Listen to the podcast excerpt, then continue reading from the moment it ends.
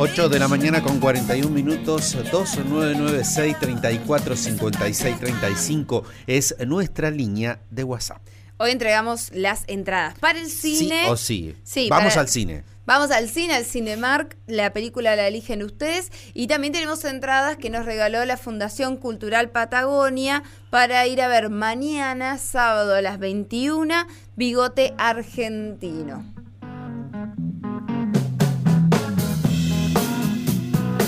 Llegó el momento de la política que ha estado revuelta, ¿no? Con nuestro columnista, con el politólogo Alejo Paceto. ¿Cómo andas, Alejo?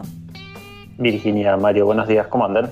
Buenos días. Muy bien, muy bien, acá andamos. Bueno, estamos este, como expectantes después de, una semana en que pasó de todo, este, que nos des tu, visión. Sí, sí, otra, otra semana movida más que, que se acumula. Eh, que es más o menos como el número de lo que va a ser la, inflación a nivel anual, ¿no? son otras cosas que también se van eh, acumulando, pero sí, otra semana intensa.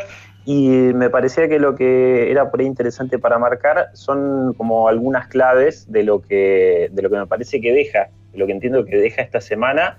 Eh, y por eso yo decía el título para, para la columna de hoy, eh, era algo así como resistiendo con aguante, porque eh, lo que se empieza a notar es que se abriría una etapa nueva o, lo que me parece que se ve de acá por lo menos una buena cantidad de meses y quizás también hasta que terminen siendo las elecciones, que falta ya poquito menos, casi, casi un año, digamos, por lo menos para, la primera instancia electoral, eh, y que tiene que ver con, para decirlo en un idioma por ahí no tan académico, es eh, cuánto va a bancarse la situación, eh, no solo el presidente, sino la ministra de Economía e incluso también la, vicepresidenta. Eh, un, contexto que, como venimos marcando siempre, cada vez más complicado, pero si quieren lo, pensamos en una de, de, la que es ahora una de las actoras centrales o sobre la cual están más depositadas las miradas, obviamente, que tiene que ver con, con la ministra de Economía recientemente asumida, eh, y en esto de, ver eh, cuánto va a poder resistir con aguante, tiene que ver con el respaldo que puede llegar a tener la ministra de Economía eh, para implementar todo lo que se viene proponiendo hasta ahora en estos días que lleva en el cargo. Y me refiero sobre todo al respaldo político, que es algo que, bueno, obviamente terminó, digamos, no, no tuvo terminó no teniendo o se terminó desgastando, limando por completo al anterior ministro, eh, y bueno, ya em, empieza a tener eh, otros focos de presión la, nueva ministra, que no son solamente, o por lo menos hasta ahora no es solamente la vicepresidenta. Y viste que siempre se dijo que en realidad eh, Cristina nunca le dio el apoyo directo, sino como que este, hay como un apoyo tácito, no dicho. Sí, sí, sí, eso, eso tal cual fue bueno, muy evidente porque eh, no, se, no se manifestó hasta el momento. De hecho, bueno, la última columna que tuvimos, la del viernes a la tarde, si no me equivoco, era la tarde que iba a hablar Cristina en el Calafate, en la cual para mí hubo otro, otro punto que se abrió ahí, no, no duró mucho, pero que se abrió mínimamente, eh, que lo abrió Cristina, que también lo replicó de otra manera Máximo y algunos otros interlocutores perdón, eh, que responden a, la vicepresidenta, que es este cambio de relato de eh, la culpa de todo es de Guzmán porque fue un irresponsable. No sé si se percataron de eso, que fue algo en lo cual lo dijo casi directamente la vicepresidenta y lo repitió Máximo Kirchner.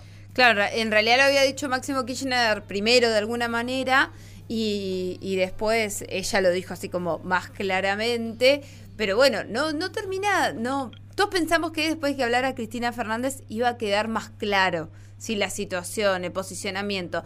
Nos enteramos de las reuniones, de hecho se confirmó oficialmente la reunión del miércoles que tuvieron nuevamente eh, Alberto Fernández, Cristina Fernández y Sergio Massa, pero mantienen todavía ese hermetismo, no quieren hablar de nada. Y ahora las organizaciones sociales que vos decías, eh, no solo eh, Batakis tiene que, lidiar con los frentes ya conocidos, sino que ahora las organizaciones sociales y gremiales también están como muy fuertes. Ahí la incertidumbre parece ir creciendo, ¿no?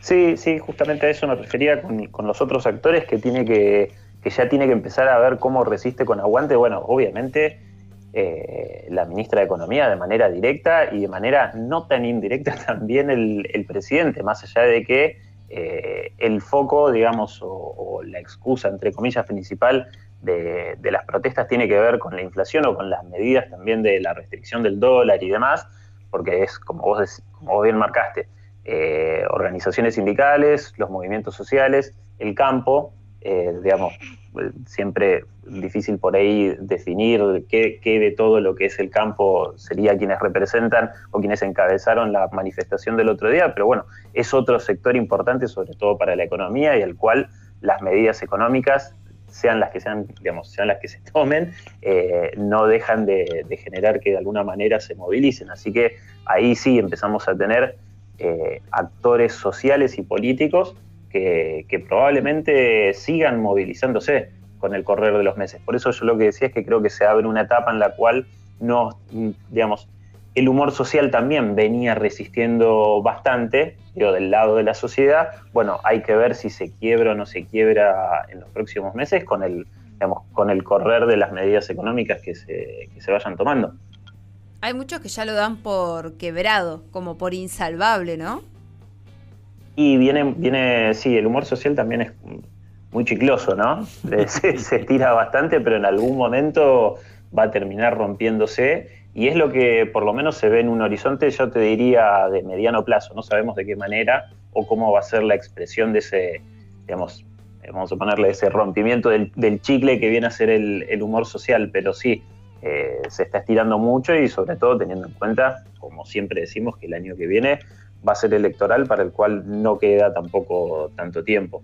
Eh, pero sí, es un, es un panorama complejo y, bueno, y del lado de la presidenta, como, como bien también decía, venía diciendo Mario, eh, hasta el momento no se ha manifestado, pero ya terminó en una encrucijada en la cual eh, se necesitan, obviamente, digamos, de manera mutua, entre Cristina y Alberto Fernández, más allá de que algunas cuestiones, bueno, los cortocircuitos fueron, terminaron siendo muy evidentes, pero hay que ver cuánto sostiene eh, la vicepresidenta ahora esta etapa de hasta qué punto eh, se mete marcando o no la agenda política.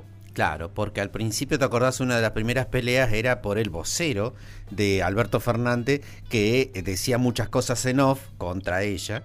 Este, y bueno, después que ella salió a decir los voceros que no se les eh, conoce la voz, eh, lo terminó echando. Después fueron, eh, digamos que el problema de Cristina era que trascendían cosas que ella no quería que se supieran. Bueno, ahora no trasciende nada y suena como muy artificial esto, porque uno no se imagina que exista esta suerte de cordialidad entre actores que hasta ahora no han sido cordiales. Sí, y también esto de que eh, como, como, señalábamos, si no me equivoco, el, viernes pasado, eh, termina siendo más un tema de debate qué es lo que sale o no a desmentir la vocera presidencial. Como la, política de comunicación eh, en base a los off o a los no off, digamos, a los trascendidos o a los no trascendidos. Y hablando también de políticas de comunicación, te, te hago la pregunta por, con los ejemplos actuales, eh, vos me dirás más en los análisis generales, pero ¿qué pasa, no? Porque empezamos a escuchar, oh, la hiperinflación, y bueno, la gente que se acuerda y que sufrió la hiperinflación, uy, el 2001, como toda una suerte de, che, esto puede volver a pasar. ¿Está mal usar esos criterios de, de situaciones tan, tan de crisis que pasaron anteriormente para empezar a analizar la situación actual? ¿Es, digamos, es jugar mal? O este es una, digamos, es una forma correcta de poder ver la realidad con lupa, digamos.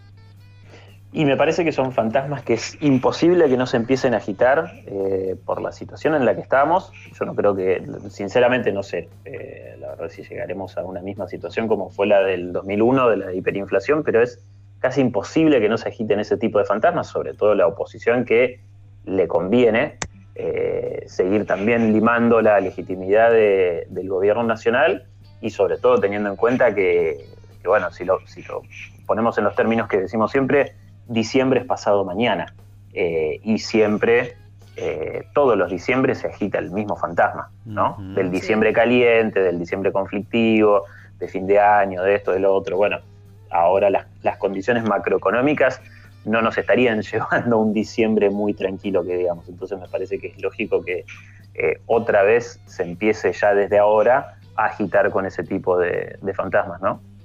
Sí, realmente son fantasmas que nosotros eh, decimos, bueno, mundial se va a poner en pausa todo y ahí, viste, siempre está la esperanza de si se congela o no, pero realmente después pasan cosas como las que pasó cuando renunció Guzmán y tuvimos estos aumentos de todos los precios que te dejan como, bueno, el tembladeral, ¿no? Realmente ahí sí que, está claro lo de los fantasmas, pero yo me refería más que nada en, términos de la política, digo, si es algo que habría que capitalizar o no. He escuchado también algunos de la oposición diciendo, ojo, porque si nosotros nos tuviese, eh, nos tocase estar en ese lugar, también sería complicado.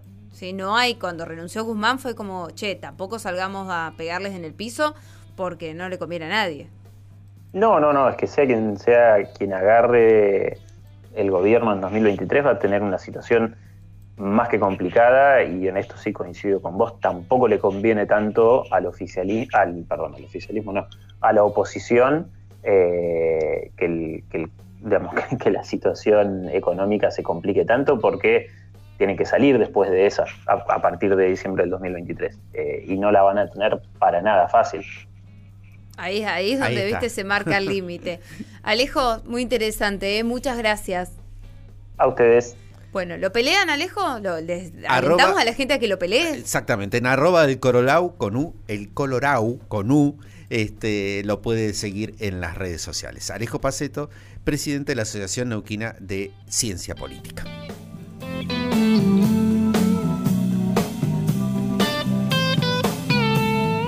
Quédate en RN Radio. Nosotros nos quedamos a diario con vos.